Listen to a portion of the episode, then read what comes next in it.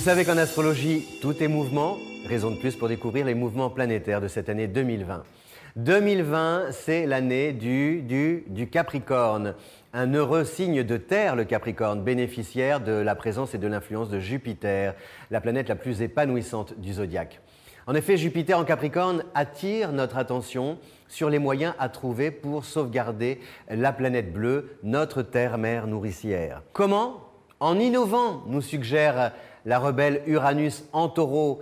La planète rebelle gravite euh, autour d'un signe raisonnable. Le taureau est un signe posé, euh, pondéré, sage, euh, ce qui nous permet d'agir librement dans un cadre donné et selon une organisation de précision. Le 23 mars, Saturne fait marche arrière pour revenir en verso en nous donnant pour mission de trouver ensemble, puisque le verso est un signe altruiste, des solutions efficaces sur le temps car Saturne régit le temps. Saturne en verso nous apprend donc à nous discipliner, à dompter notre impatience. Toutes ces planètes en signe de terre, à savoir Jupiter, Saturne, Uranus, Neptune, Pluton, sont des planètes dites lentes. Ralentir le réchauffement, aussi la cadence à laquelle nous consommons et nous vivons pour réapprendre à rêver, flâner, contempler.